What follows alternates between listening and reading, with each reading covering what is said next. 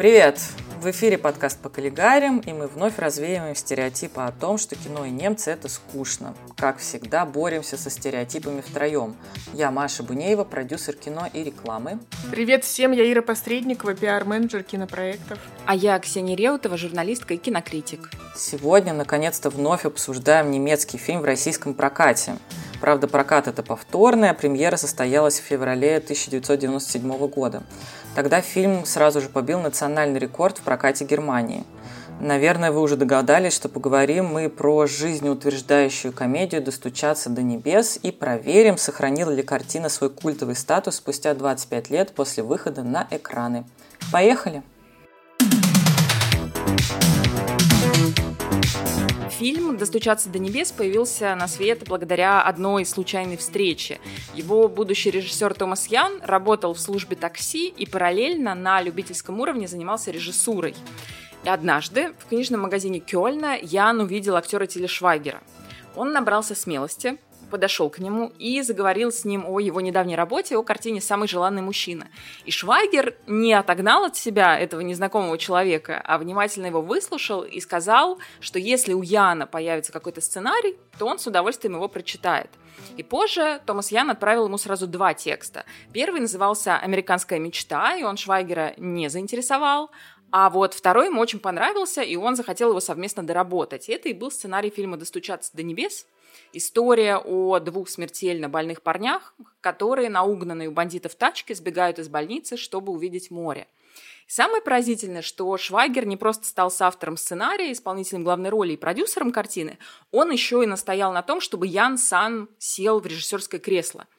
При том, что Ян был человеком без серьезного профессионального опыта. Но для той эпохи это было довольно типично – 90 это время режиссеров-самоучек, режиссеров-киноманов. Я думаю, многие помнят, что у Квентина Тарантино нет режиссерского образования, что Тома Тыквера, знаменитого немецкого постановщика, в свое время не взяли в киношколу, но это не помешало им начать снимать кино. Отсылка к биографии Томаса Яна есть в самом фильме. Эта картина содержит режиссерское камео. В одном из эпизодов главных героев подвозит симпатичный молодой таксист в синей кепочке. И вместо одной купюры персонажа Яна Йозефа Лиферса и Телешвайгера выдают ему целую пачку новеньких купюр. И таксист э, потрясен этой щедростью, он кричит вслед уходящим пассажирам, «Эй, ребята, если я вам еще понадоблюсь, звоните по номеру 2727». Вот этот таксист – это и есть режиссер фильма Томас Ян, человек, который один раз, удачно встретившись с Стилем Швагером, навсегда перепрыгнул из водительского кресла в режиссерское. А мне вот интересно, он э, какую роль себе пророчил? Он собирался быть только сценаристом этого фильма изначально? Он не собирался его снимать? Я думаю, что у него были амбиции, но я читала, что именно Швайгер его продвинул. Ну, потому что Швайгер был продюсером, и была основана кинокомпания, и поэтому, в общем, у Швайгера, как у продюсера, было много свободы и в выборе актеров. Естественно, он твердил на одну из главных ролей себя, ну и в выборе режиссера тоже. Ксюш, а ты говоришь, что вот в фильме таксист дает номер телефона, по которому можно вызвать такси. А на самом деле этот номер является номером э, связи со штаб-квартирой Миникар, в которой отец Томаса Яна работал водителем. Ну, то есть он наследственный таксист, в общем-то. Или наследственный, или скорее... Потомственный. Наследственный, да, потомственный водитель, который э, разрушил значит, проклятие своего рода и все-таки стал режиссером. Ну вот как раз в 90-е такое было возможно. Мне кажется, что угу. сейчас такие вещи происходят гораздо реже. Раз уж мы упомянули продюсерскую компанию Тиля Швайгера, она, к моему глубокому удивлению, называется «Мистер Браун», что является отсылкой, как многие, наверное, опять же поняли, к фильму Тарантино. А, господи, что к это? Бешеным, псы? К бешеным псам да, мистер да, да. Коричневый это персонаж Тарантино ну, в бешеных псах. Ну, как бы да. Удивительно. Ну и в целом, это когда вышел фильм «Достучаться до небес», на режиссера Томаса Яна сразу наклеили ярлык э, немецкий Тарантино. И именно через эту призму публика тогда и воспринимала фильм. Это был пик популярности Тарантино. Понятно, всего несколько лет назад «Криминальное чтиво» получил золотую пальму ветвь Канского кинофестиваля. И во многих странах Европы и мира тогда появились режиссеры, которых можно было назвать эпигонами, подражателями Тарантино. И эти режиссеры все стремились сделать такое же лихое, красивое, такое же яркое, такое же хулиганское и веселое кино. У Великобритании был Гай Ричи, в 98 году он тоже как раз дебютировал с фильмом «Карты, деньги, два ствола». У Франции был Ян Кунен с фильмом «Доберман», где снялись Моника Белучи и Винсан Кассель. И это тоже 97 год. Ну вот в Германии был Томас Ян и «Достучаться до небес». Источники вдохновения никем не скрывались. Но вот уже, да, когда ты смотришь титры, ты видишь это название компании «Мистер Браун Entertainment», но есть и другие вещи, например, вот в начале фильма нам показывают клуб, и этот клуб называется True Romance, uh-huh. да, это настоящая любовь, это фильм Тони Скотта по сценарию Тарантино. Саундтрек «Достучаться до небес» очень похож на саундтрек «Криминального чтива». Если вы будете вот подряд их слушать, то там прям видно, что э, композиторы работали под э, композиции, которые использовал Тарантино. Э, немцы даже позаимствовали у американского коллеги Тарантино, его любимый кадр, вот это так называемый транк-шот, кадр из багажника, когда персонажи открывают багажник автомобиля, и камера оттуда снизу вверх на них смотрит. И мы, зрители, тоже видим их снизу вверх. Вот точно такой же кадр есть «Достучаться до небес», когда Руди и Мартин открывают багажник и выясняют, что там чемоданчик с, с кучей марок, с кучей купюр с, миллио- с миллионом марок. Теглайн этого фильма — это быстрый автомобиль, миллион марок в багажнике, всего одна неделя жить. Это вот э, красная нить этого фильма. Но не только Тарантино вдохновлял наших прекрасных э, режиссеров э, и сценаристов, их же и актера, в том ну, актера Тиля Швайгера. Вообще тематически фильм опирается и на фильм, который на немецком называется «Die Rentner Gang», а на русском, в российском прокате он называется «Красиво уйти». Это фильм 1979 года, и сейчас, тогда кто его режиссер? Режиссер Мартин Брест. А нашего героя в фильме зовут Мартин, Мартин Брест. Брест. Это герой Тиля Швайгера, да. Да, и они сняли, значит, э, они взяли это имя у режиссера, который снял фильм э, «Красиво уйти». А фильм «Красиво уйти» — это про трех старичков. Э, они три, три друга, их жизнь сложилась не совсем так, как они планировали. Они уже ничего поменять не могут, им там всего лишь за 70, и решив, что надо сделать хотя бы один великий поступок под конец своей жизни, они решаются на ограбление и решились на ограбление в таком возрасте на зло всему миру. И вот эта идея, что надо все в последний момент сделать что-то такое э, невероятное, сокрушительное, она вот тоже легла в основу фильма «Достучаться до небес». А, Мартин Брест э, известен не только фильм «Красиво уйти». Вообще, мне кажется, что фильм «Красиво уйти» известен в основном тем, что в нем снялся Ли Страсберг, знаменитый э, педагог, актерский, у которого учились практически все известные голливудские актеры, а также многие, кстати, немецкие актеры э, тоже ездили в Нью-Йорк и тоже по ми- минимум актерские курсы проходили, там Том Шиллинг тот же, например. Но Мартин Брест известен еще как минимум двумя фильмами. Это фильм «Запах женщины» с Аль Пачино, и это фильм «Знакомьтесь Джо Блэк», тоже такое культовое кино, которое передавалось на видеокассетах. Фильм... И все фильмы о смерти. И все, все фильмы о смерти, о смерти да. подожди, о смерти да. и гедонизме. Да, это правда, да. да что да. знакомьтесь с Джо Блэк, там последние дни э, персонажа угу. Энтони Хопкинса, что «Запах женщины» — это такой последний выезд этого персонажа Аль Пачино. И все они про то, что надо наслаждаться жизнью до конца. Вот, э, да, этим точно абсолютно, конечно, вдохновлялись немецкие авторы. Да, но вообще фильм основан на рассказе участника группы Биджис Барри Гиба и Дэвида Инглиша. Они э, написали рассказ и впервые по этому рассказу сняли фильм, и в русском, в российском прокате он называется «Ястребы». А, там основной сюжет — это адвокат, американский футболист, решаются отдохнуть в голландском брателе и отдохнуть напоследок. Это их последнее путешествие, последнее путешествие двух молодых людей перед тем, как уйти в небытие. И они в смысле, впервые... они тоже смертельно больны, как и наши да, герои? А, да, адвокат и американский футболист впервые встретились в онкологическом отделении лондонской больницы. И таким образом они решают э, бросить вызов смерти. Это был рассказ э, участников Биджис, и э, снят фильм э, «Ястребы», и уже второй фильм по, э, по этому рассказу — это фильм наших немецких кинодеятелей.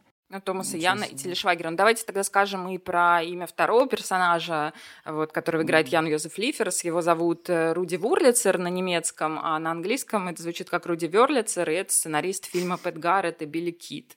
Тоже такой известный голливудский деятель. В принципе, картина «Стучаться до небес» у него много. Вот как... Нет, подожди, подожди, подожди. А фильм-то взять не просто так, потому что в этом фильме Пэт Гаррет и Билли Кит, э, в нем впервые звучит песня «Knocking on Heaven's Door», Точно. которую Боб Дилан, да, записал записал специально для этого фильма и сыграл в этом же фильме там одну из своих ролей. В общем, все очень замешано, да, все не просто так. Но заметьте, что источники вдохновения в основном американские, ну или англоязычные, но все-таки в большей степени американские. Вообще, конечно, эта картина это такое большое признание в любви Америки и заимствование у Америки той энергии, как мне кажется, которой всегда не хватает европейскому кино и немецкому кино в частности.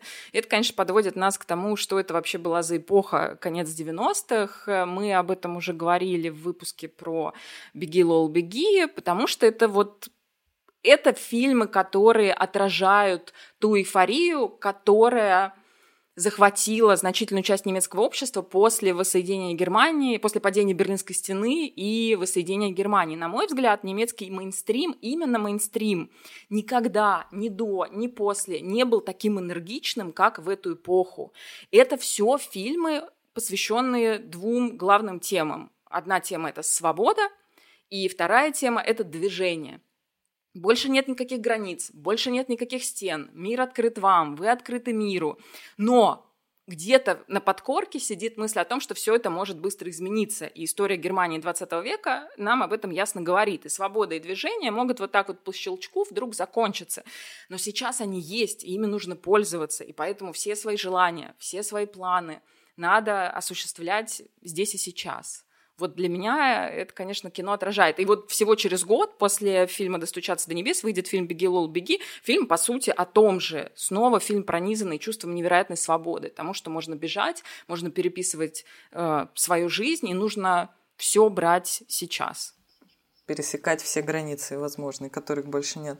Но, кстати, я думала о том, что мы же говорили с вами в прошлом году, кстати, послушайте наш выпуск про «Беги, Лола, беги», конечно же, что все-таки с Лолы началось возрождение немецкого кино, потому что все-таки «Достучаться до небес» он, конечно, тоже оборвал прокат, но он реально очень американизированный. А вот Лола — это чисто немецкая техноэнергия, а вот все-таки «Достучаться до небес» в нем есть вот этот вот оглядка на американское кино, поэтому мне все-таки он нравится, наверное, чуть меньше, и сейчас сейчас смотрится чуть спокойнее для меня, чем та же Лола, например. Да, отсчет точно ведется именно потому, что Лола угу. была, конечно, оригинальнее. Вот еще забавный факт, я подумала, что и здесь тоже присутствуют восточные немцы, потому что Швайгер был не единственным продюсером картины, у него было два партнера, и первый партнер это Том Циклер, это человек из ГДР. И второй это mm-hmm. Андре Хеннике. Это немецкий актер, тоже из ГДР. И я нашла очень интересное интервью Циклера, который потом много лет работал с Тилем Швайгером, где он рассказывает о том, что как только пала Берлинская стена, первое, что он сделал, он на последние деньги рванул в Америку и катался на машине по хайвеям, наслаждаясь ощущением того, что тебя никто не останавливает, и там почти нет людей, а есть только машины, и ты вот несешься, несешься по этому хайвею. Еще он там рассказывал, что в детстве ему дедушка подарил книгу о Сан-Франциско, и на этой книге был изображен мост «Золотые ворота» знаменитый, и у него была мечта доехать туда, при этом вот у мальчика, который рос в ГДР, в Восточной Германии, с закрытыми фактически границами, и у него была мечта доехать туда и увидеть эти золотые ворота. Но вот это такая же мечта, как, я не знаю, увидеть Париж и умереть. Мне кажется, что вот этот бэкграунд э, продюсеров из ГДР, он тоже каким-то образом повлиял на эту картину, потому что это вот такая реально... Недаром, и недаром первый самый сценарий Томаса Яна назывался «Американская мечта». Это вот фильм в том числе наверное, об американской мечте. И мечта об Америке, которая была у всех немецких режиссеров, вот все этого поколения, получается, и у ГДРовских, и у западногерманских. Но мы цел, в целом мы обсуждали это в выпуске про Вима Вендерса. Кстати, раз вспомнили про «Беги, Лола, беги», мы как раз в нашем выпуске говорили о том, что там не работают ни законы физики, ни законы географии. Э, и мы тоже вспомним, что когда в фильме «Достудятся до небес» они стреляют, э, едут, э, там вообще пули все мимо. Да, это никто... очень добрый фильм, там никто не умирает от насилия, скажем так. Вот прям практически семейная комедия. И крови нету Тарантино, мы помним да, там в том да, же да. криминальном чтиве. Ой, я случайно выстрелил ему в лицо, ха-ха. Здесь такого, конечно, нет. Здесь даже крови. Вот эта сцена большая перестрелки, которая там, это кукурузное, по-моему, поле, да, где... Uh-huh. И там показывают, как дырявят пулями машины, железо, но нет ни одной сцены, в которой бы тебе показали, как пуля попала в человека. Ну, хочется еще особо э, слова сказать про двух бандитов, которые играют в этом фильме. Один э, это бандит Хэнк, его играл э, Терри Ван Квервеке. Это вообще один из самых известных актеров Люксембурга, и именно эта роль принесла ему роль э, из, принесла ему известность за пределами его страны. Тогда уже он после этого фильма стал играть много в немецкоязычных немецких э, фильмах. А второй бандит а, Абдул его зовут. Его играет Морец Бляйптрой. Это очень смешно.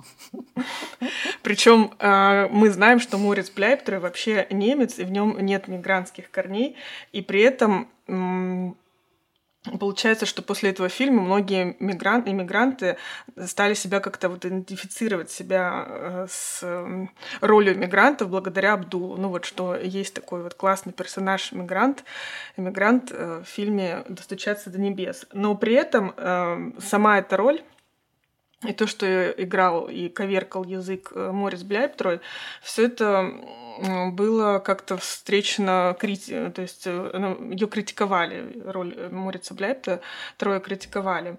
И говорили, вот как же такой немецкий мальчик может, э, немецкий парень может притворяться иностранцем. Это вообще не, поред... не политкорректно и неправильно по отношению к иностранцам. Но в свое время Морец Бляйптро думал, что как раз наоборот, в то время многие иностранные граждане говорили классно, здорово и хвалили его за то, что он ее сыграл. Э, у Мориса Бляйптро есть своя версия, почему ему дали роль Абдула. Э, Тиль Швайгер сказал, что он дал в то время мне эту роль, потому что я единственный на кастинге э, держал пистолет а, не прямо, как все, а слегка под углом, как в фильмах Тарантино. И вообще, я считаю, что я а, был первым в немецком кино, так говорит Морис Бляйптер, кто держал пистолет именно так. И до этого этого еще в немецком кино не существовало. И когда, значит, Морис Бляйптер дал э, такую версию в интервью, то Тиль Швайгер, ответил на это. Я не дал Морицу Бляйптру эту роль, потому что он держал пистолет под углом. Я дал ему эту роль лишь только потому, что он был подходящим актером, актером для этой роли и лучше всех подходил э, к уже выбранному первому гангстеру э, Терри Ван Вервеке. Э, то, как он держал пистолет, это было просто вишенкой на торте. Вишенкой на торте. Смешно. Не, ну понятно, сейчас бы Морец Бляйптер такую роль точно не получил. Минуточку, да, да. на минуточку. После этого считается, что э, он задал себе такое, такую судьбу, э, и, играл постоянно потом в гангстерских фильмах. И он вообще-то увлекается этим жанром и, и играет в гангстерских фильмах, и он считает, э, что это потому, что он вырос в квартале красных фонарей Сан-Георг в Гамбурге, и это вообще-то такой классический район, где обитают и э, живут гангстеры, наркотики, проституция, все это то, что сформировали и формирует этот район. Я думаю, что видел он его из окна автомобиля, скорее всего, этот район. Ну, потому что, ну, реально, ну, мы же знаем, что Морец Бляйптер выходит из очень крутой актерской династии, который, извините, уже больше столетия. Неужели этот золотой мальчик проводил время рядом с секс-работницами и гангстерами? Да я ни в жизнь в это не поверю. Ну, стоит признать, у него смешная роль. Я прям. Ну, роль отличная. Ну, да, да. Ну, и со скидкой, что это 90-е, и что сейчас все-таки лучше на такие роли утверждать все-таки актеров с миграционным бэкграундом. Ну, конечно. Ну, эта роль его прославила, потому что фильм Беги, Лола, беги был уже после. Я думаю, что Тыквер видел, конечно, достучаться до небес. И, возможно, но это только тут мое предположение, он утвердил э, Морица Бляйптрой на эту роль после просмотра как раз фильма. Может быть. Но мы увлеклись э, парой гангстеров, э, не сказав о паре главных героев, достаточно, мне кажется. А, мы встречаем этих ребят и сразу понимаем, кто какой типаж, потому что типаж э, героя Тили Швайгера – это такой а, очень дерзкий персонаж, он нарушает все правила, он проходит сначала в поезде курящий вагон, в поезде были курящие вагоны, очень круто выглядит, я не знала, садится в некурящий вагон и начинает курить. Он везде курит, где где не надо. Он курит в больнице, он вообще просто полная оторва. А напротив него в поезде садится такой очень скованный э, молодой человек, он в галстуке, в пиджачке, и это герой Я, Яна Йозефа Лиферса, да, и он э, такой более закрытый персонаж, видно, что он немножко, ну, как сказать, маменькин сынок, и именно на этом контрасте будет этот фильм и развиваться, потому что они оба узнают о неизлечимых болезнях в одной и той же больнице, естественно, попадут в одну и ту же палату, естественно, а, поймут, что осталось им жить вдвоем недолго и пустятся в невероятные приключения. Мне очень нравится, как э, решается, как в процессе фильма их персонажи трансформируются, и, наверное, самое яркое – это то, как они решают выполнить последние свои самые заветные желания. То есть сначала они пишут списки, а потом выполняют по одному пункту из каждого списка. Каждый выбирает первый пункт у, э, в списке своего собеседника, и получается мачо-красавчик Тиль Швайгер, э, который, казалось бы, должен думать только о себе и самый эгоистичный человек на Земле, он он, его самым главным желанием оказалось купить розовый кабриолет, аналог того, как э, Элвис Пресли купил для своей матери. То есть это жест невероятно благородный, красивый, очень трогательная сцена, как они реально ему, э, как он реально для своей матери покупает и дарит этот кабриолет. А, а Ян Йозеф Лиферс, человек более замкнутый, скованный и, казалось бы, ничем не примечательный, он решает, что его самое главное э, желание – это а, провести ночь любви с двумя девушками. Ну, то есть, казалось бы, да, должно быть иначе, но они последним своим желанием хотят сделать что-то такое, чего они никогда не делали, для чего они, казалось бы, не были рождены, но они как бы меняются немножко, меняются жизнями, меняются этими желаниями. Очень классный, мне кажется, сюжетный поворот. Кадиллак был реальный, но а, Кадиллак, который находится в музее Элвиса э, Пресли, э, и он должен был быть такого цвета, который сейчас в фильме, для того, чтобы он походил на этот э, Кадиллак, то взяли Кадиллак из музея Кадиллак в городе Хахенбурге, это немецкий Серьезно? город. Да, и Офигеть. его перекрасили в цвета Кадиллак 90, 1955 года. А Кадиллак был 1956 года. В общем, для передачи аутентичности, что как будто бы это Кадиллак из музея Элвиса, его, Элвиса Пресли, Пресли его перекрасили. Ничего себе, какое, какое внимание к деталям в фильме 97 -го года, кто бы думал. Но при этом в фильме много всяких шероховатостей, там э, попадают микрофоны, это известно. То есть э, с технической точки зрения это как раз не самый идеальный фильм. То есть, может быть, каким-то конкретным деталям было внимание, но другие какие-то вещи они проворонили. Ну, что, наверное, простительно, поскольку это все таки был э, режиссерский дебют, и, да, и Ян был совсем молодым человеком, и Швагер был совсем молодым человеком. Интересно, что фильм прославил в первую очередь актеров. Он прославил Швайгера. Швайгер после этой картины упрочил статус главного секс-символа немецкого кино, и после, именно после этой картины началась его международная карьера. Лиферс стал звездой в масштабах страны, Бляйб Трой попал в «Беги, Лола, беги».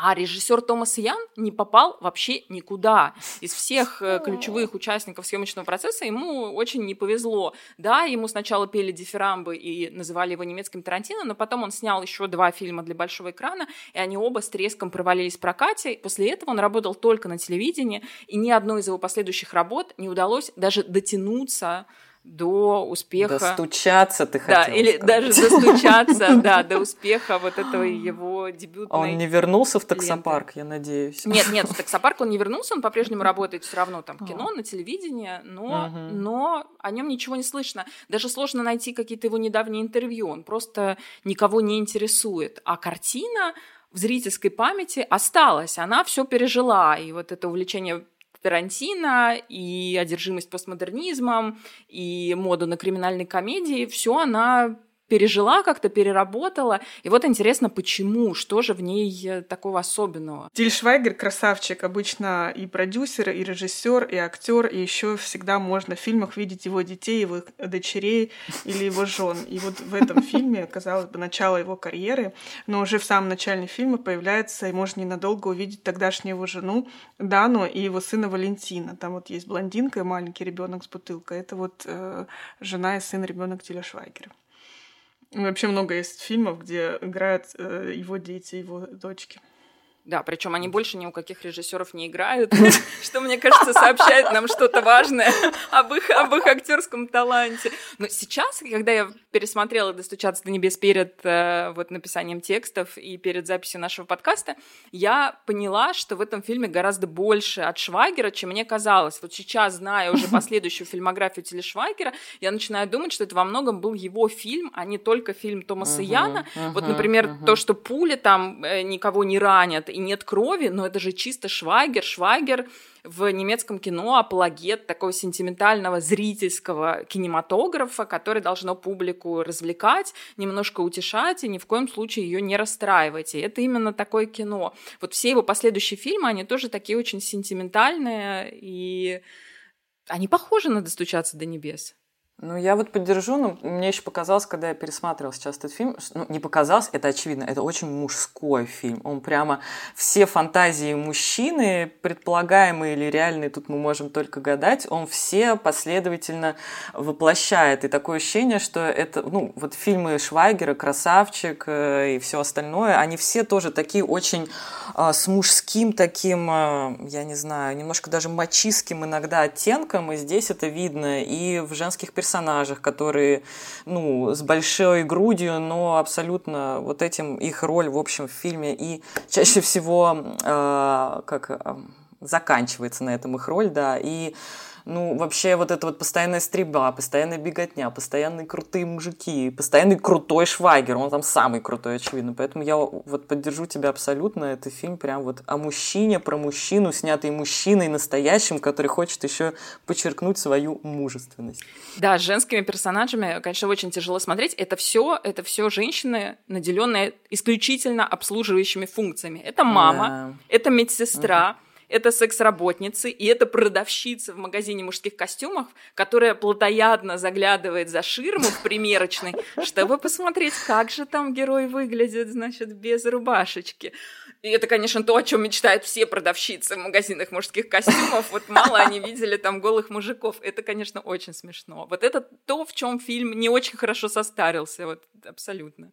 Да, абсолютно. Я еще когда пересматривал сейчас, я сакцентировала на марке Hugo Boss, потому что ребята заходят, хотят приодеться, и они одевают именно Hugo Boss. И я подумала, почему все-таки, почему? Во-первых, я никогда не думала о том, что Hugo Boss это немецкая э, марка одежды. Я думаю, мало кто об этом так он думал. же нацистскую форму шили. Да, ну, ну слушай, ты думаешь, об этом хоть кто-то знает? Мне казалось, все. Никто.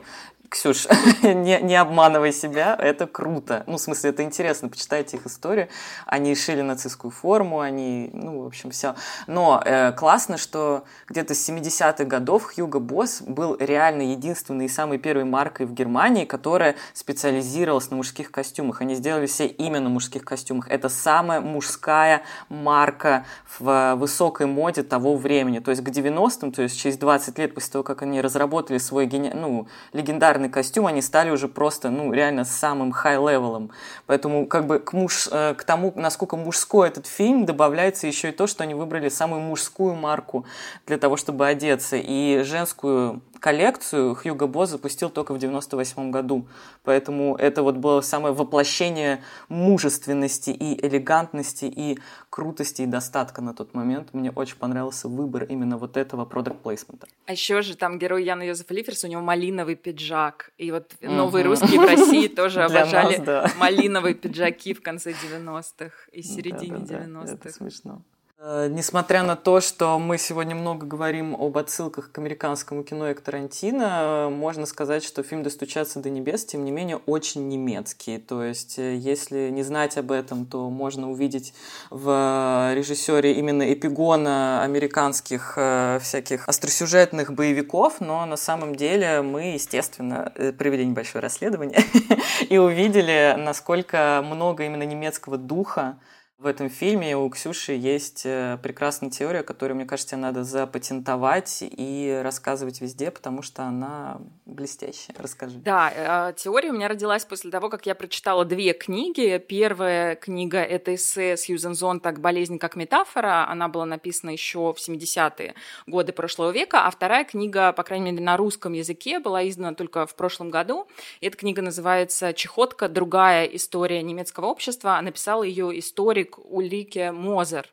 Зонтак в своем эссе рассматривала культурные мифы, связанные со страшными и неизлечимыми болезнями разных эпох, способными, это важно, оборвать молодую жизнь в расцвете лет. На протяжении столетий такой загадочной болезнью была чехотка, туберкулез легких. А во второй половине 20 века такой болезнью стал рак. У Зонтак эссе все-таки в большей степени посвящено раку, но начинает она как раз с чехотки. А в книге Ульрики Мозер вся история немецкого общества рассматривается через историю чехотки. И обе, обе этих работы безумно интересные. А, но меня здесь сейчас будет интересовать все-таки в первую очередь чехотка. Как пишет Зонтак, самое большое количество культурных мифов вокруг чехотки появилось в эпоху романтизма. А романтизм, как я надеюсь, многие помнят, зародился как раз в Германии. Тогда же туберкулез стал считаться болезнью тонких нервических натур, то гениальных поэтов, то трепетных бледных девушек. Вот этот канон чехоточной девы, он прослеживается вплоть до уже 20 века, например, у того же Ремарка, вот в «Трех товарищах», ну, там абсолютно чехоточная девушка, хотя, ну, если мы вспомним, кого любил Ремарк в реальной жизни, Палет Гадар, не знаю, Марлен Дитрих, вот уж они далеки от этих чехоточных дев, это именно инерция образа. И чехоточным больным в то время, э, в XIX веке, во времена романтизма, врачи прописывали состоятельным, естественно, клиентам другой климат. А, нужно было куда-то ехать, чтобы попробовать излечить свои легкие, либо куда-то высоко в горы, либо к морю. Так больные чехоткой превратились в романтических скитальцев, вечно странствующих в поисках э, исцеляющей местности или приносящей покой местности – и немцы играли вот в этом процессе мифологизации чехотки просто вот важнейшую роль. Романтизм зародился в Германии. В 1924 году вышло литературное произведение, которое подытожило всю историю туберкулеза как романтической болезни в мировом искусстве. Это была «Волшебная гора» Томаса Мана. Чехоткой страдали многие немецкие выдающиеся авторы. Тот же Навалес, э, один из главных йенских романтиков, тот же Клабунд, Кавка – ну, не, не немец, но, по крайней мере, немецкоязычный автор. Ну и также можно вспомнить, что э, открытие возбудителя туберкулеза тоже произошло в Германии, это сделал Роберт Кох. То есть вся история Германии, она вот, вот непосредственно с этим романтическим каноном чехотки, она связана. И что делает фильм «Достучаться до небес»? Он берет вот тот же романтический канон, очень хорошо знакомый по литературе, он переносит его в другой вид искусства, в кино. Он переносит его в другую эпоху, в 90-е годы 20 века, и на другую болезнь. Теперь это рак, о мифологическом сходстве которого с чехоткой писала еще и Сьюзен Зонтак. И оказывается, что этот канон совершенно бессмертен, и он по-прежнему вызывает сильнейшие чувства, потому что ставит перед зрителем вопрос о том, как человек должен проживать свою жизнь. Э, есть еще одна вещь, которая вот просто убедительно, на мой взгляд, доказывает, что это именно романтическое произведение, в смысле относящееся к романтизму, это образ моря. Он точно пришел сюда из немецкой поэзии, из немецкой живописи и прежде всего с полотен Каспара Давида Фридриха, главного художника немецкого романтизма, который писал невероятные морские пейзажи, на которых всегда присутствуют люди, но люди на его картинах — это маленькие фигурки, которые обычно стоят к нам, зрителям, спиной — и смотрят, а лицом они обращены к стихии, к морю. И вот можно взять заключительный кадр из «Достучаться до небес», где эти две, два маленьких Руди и Мартин стоят и смотрят на море, и любую картину Каспара Давида Фридриха «Двое у моря». Он всегда рисовал, кстати, в основном мужчин. Вот «Двое мужчин у моря» — это прямо его, один из его любимых сюжетов. И это один в один. Но здесь, мне кажется, это влияние невозможно отрицать. Интересно, они сами понимали, э, осознанно брали эти референсы или это у немцев просто в подкорке? Мне кажется, нам надо, вот у нас есть с вами несколько рубрик, кстати, невероятно красивые мужчины можно здесь тоже вспомнить, раз уж мы говорим о Тиле Швайгере. Он сам бы про себя такую рубрику, наверное, хотел создать. Но мне кажется, Френтик Романтик нам очень нужна эта рубрика, потому что все немецкое так связано с романтизмом, и мы постоянно об этом вспоминаем, особенно когда говорим о природе, невозможно не вспомнить про романтизм, поэтому э, ждите в следующих выпусках. Да, точно так же. Будем Точно так же можно разобрать образ леса, потому что он тоже связан Конечно, с романтизмом и да. тоже очень часто встречается в немецком кино. Я не думаю, что это прям сознательный референс, что вот они такие сидели, вот, а помнишь, значит, вот эту картину Каспара Давида Фридриха, которую мы с тобой видели где-нибудь в Дрездене. Я думаю, что это не так, но это вот как у нас у всех какие-нибудь строчки Пушкина в голове, вот точно так же у них в голове какие-то строки из э, поэзии немецкого романтизма или из какие-то образы из картин, они просто вот как это какое-то коллективное вот это культурное сознание, да, и да, ты да, к нему да, подключаешься, даже если ты не ходишь каждый день по музеям. Ну, даже если вспомнить э, фильмы, основа которых, идея которых это вот люди узнают о том, что они уже смертельно больны, им остаются последние дни, то э, если проследить, то основная идея, основная мысль, мы хотим к морю. Вот нам нужно, несмотря ни на что, это к морю. Э, ну, мы даже знаем все эти фильмы, мы можем их перечислить и рекомендовать просмотру, если кому-то в жизни хочется сейчас посмотреть что-то жизнеутверждающее. Ну, стоит сказать, что в Германии, можно говорить смело, образовался целый поджанр а, фильмов, который называется Штербен драмы. Подожди, есть, это, э, фильмы... это на самом деле мое такое название. Я просто э, стащила а, его. Серьезно? Да, я нет, я стащила его. Я думала, это. Нет, нет, нет, это, это неофициально. Его не а, существует. Ксюш, патентуй, просто патентуй все, что ты говоришь. И если кто-то, кстати, э, из слушателей хочет использовать информацию, вспоминайте про источник. Да, э, я, я само э, словосочетание Штербендрама я подцепила в какой-то немецкоязычной рецензии, я сейчас не вспомню в какой, и после этого я просто для себя его запатентовала, что это ну отличное название. Вот эти фильмы о том, как не только достойно жить, но и по возможности достойно умирать. Вот этих фильмов после «Достучаться до небес» в немецком кино стало просто невероятно много. Мне кажется, что ни один другой кинематограф Европы и мира не исследует тему даже не смерти, а именно умирания, процесса ухода из жизни настолько глубоко и всесторонне, насколько ее исследует немецкий кинематограф. И причем здесь тоже идет деление. Сначала мне казалось, что все немецкое кино э, стремится по заветам Зонта как-то демифологизировать вот этот смерть, умирание, заболевание, болезнь. Но сейчас я думаю о том, что здесь тоже есть вот это разделение на мейнстрим и авторское кино, и что мейнстрим чаще всего экранизирует эти истории в романтическом ключе, так как это сделали Томас Ян и Тильшвайгер, вот с этими красивыми морскими пейзажами, с какими-то крепкими дружескими семейными объятиями, когда все друзья собираются, как в фильме «Последнее турне», например. Вот про исполнение желаний. Фильм есть «Самый крутой день», это тоже такой мейнстримный фильм про смертельно больных, очень красивых парней, которые тоже пытаются осуществить последние желания. И есть авторское кино, которое вот здесь следует завету Зонтак, и оно стремится демифологизировать болезнь и смерть, и вернуть им какую-то сложность и материальность. В этом смысле, наверное, главный пример для меня это фильм Андреса Дрезена «Остановка на перегоне», который я считаю одним из его лучших фильмов. И это фильм о человеке, который медленно уходит из жизни из-за у него рак головного мозга, и это фильм о том, как переживает это он и как переживает это его семья. Удивительный фильм, который показывался на Канском кинофестивале, получил там один из призов в программе «Особый взгляд». Просто невероятное кино, очень тяжелое. Вот это не легкость достучаться до небес, но при этом достойнейшая, это потрясающая просто режиссерская работа. Ну, когда я тоже думала о том, почему именно в Германии, почему именно немцы стали, э, не знаю, так часто снимать в этом поджанре, а, какой-то ответ ко мне пришел, когда я смотрела, как ни странно, фильм, опять же, стилем Швайгером. Просто человек умеет, я вам скажу. Это фильм а, «Небеса подождут». А, по-немецки он называется «Gott, du kannst ein Arschloch sein», как-то так. Ну, просто странно, просто да. Просто Арш, да. Аж Зайн, ну, в общем... такой задницей, да. Да, да, да, он там уже э, взрослый мужчина, но не знаю, как... это тоже очень мейнстримное кино, говоря, да, о двух направлениях, но мне показалось, что это настолько по-немецки, потому что если вот, например, наши слушатели когда-нибудь сталкивались, не знаю, по работе с немцами или по учебе с немцами, им надо ко всему всегда быть подготовленными. Ты не можешь э, провести рабочую презентацию, не дав небольшой синопсис того, что в ней будет. Ты не можешь провести лекцию, не дав описания того, что в ней будет.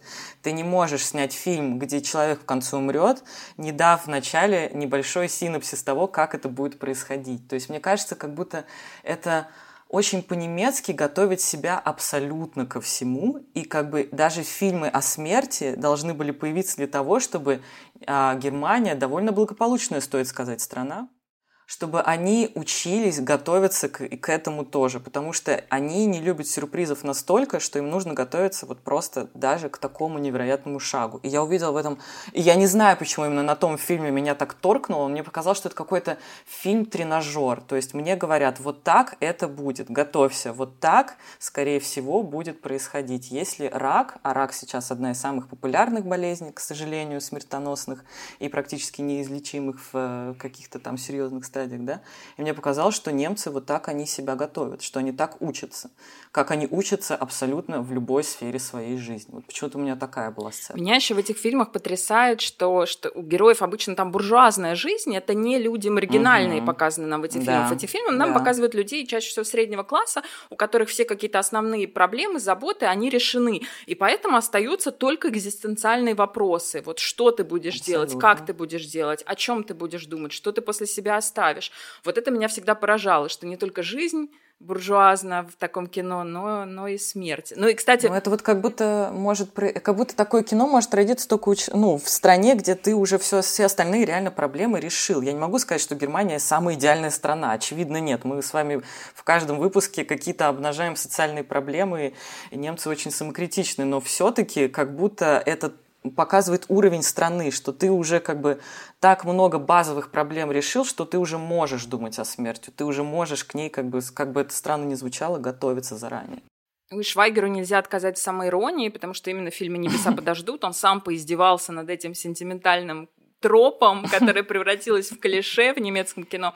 Там э, смертельно больная девушка, главная героиня, а Швагер как раз играет ее отца, и эту девушку э, сопровождает, она сбегает, в общем, уезжает из дома, ее там сопровождает молодой парень, и в какой-то момент он ее привозит на пляж.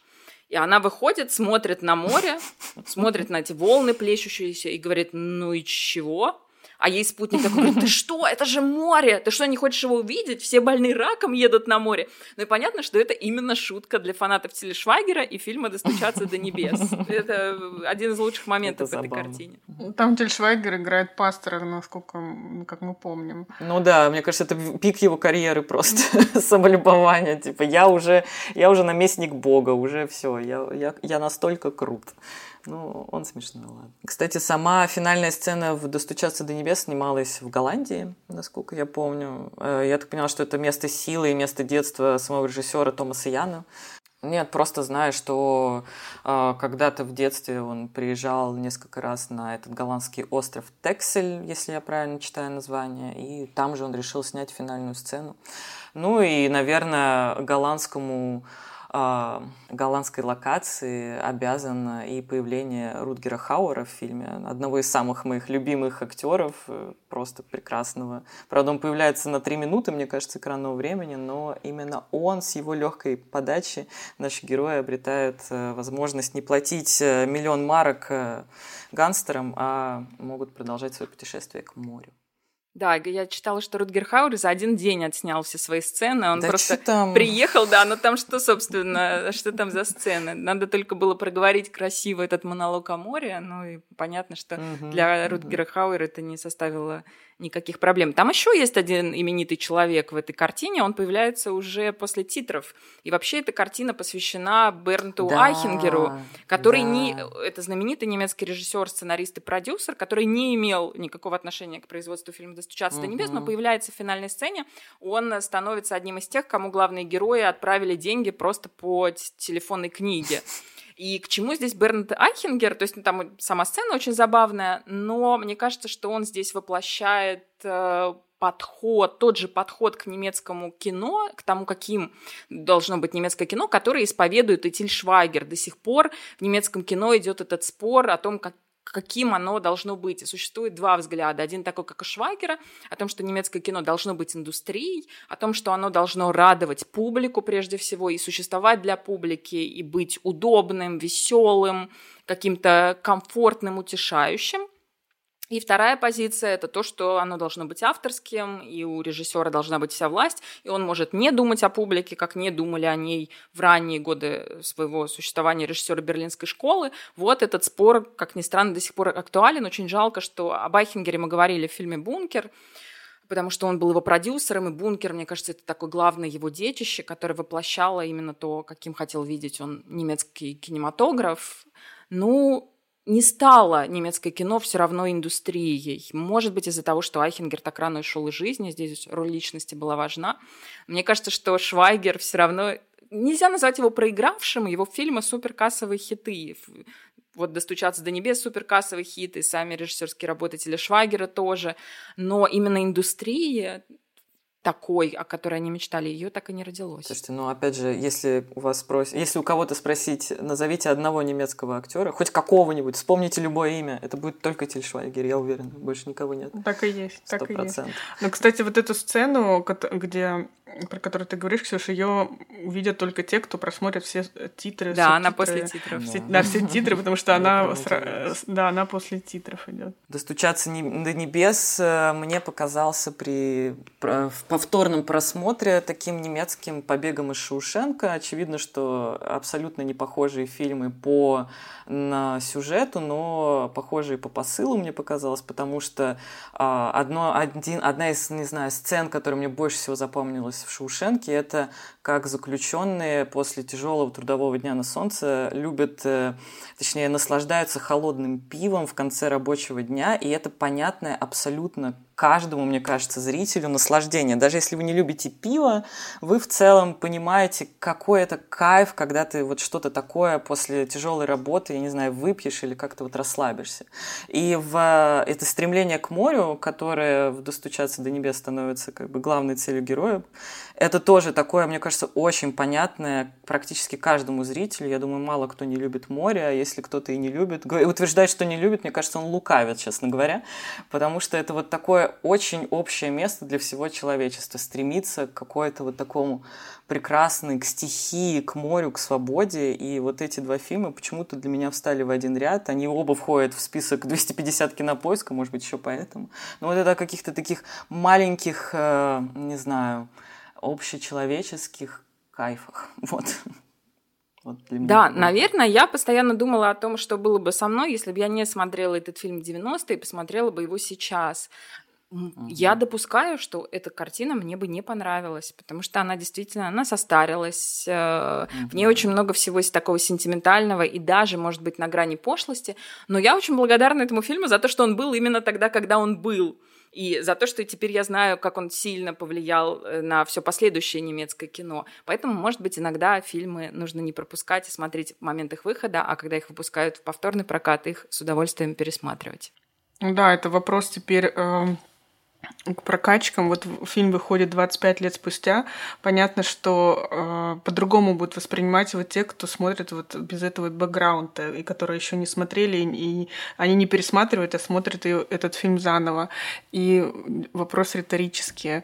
Э, стоит ли показывать такие фильмы 25 лет спустя? Нет, фильмы Когда всегда уже... стоит показывать. Любые хорошие Конечно. фильмы, вошедшие в историю кино, стоит всегда смотреть на большом экране, если есть такой шанс. Ну, просто потому что они изначально снимались для большого экрана, потому что они снимались как именно как коллективный опыт. Поэтому... Ну, слушайте, для того, чтобы лучше разбираться в контексте, если за последние 25 лет вы что-то упустили, что-то смыло волной, то всегда можно послушать наш подкаст, потому что, мне кажется, мы даем довольно полный контекст. И сегодня, я надеюсь, для слушателей разобрали этот фильм с необычных точек зрения, которых они могли и не подозревать. Да, надеюсь, что этим летом мы тоже сможем увидеть какое-нибудь море, неважно какое. Я всем этого желаю. Море, но только при благоприятных, э, при благоприятном случае. вот. Это наша общечеловеческая скрепа, стремление к морю, мне так кажется. На этом мы завершаем наш выпуск. Всем пока. Всем пока, всем хорошего теплого лета и, и теплого моря. Кстати, да. Ласкового моря. Пока-пока.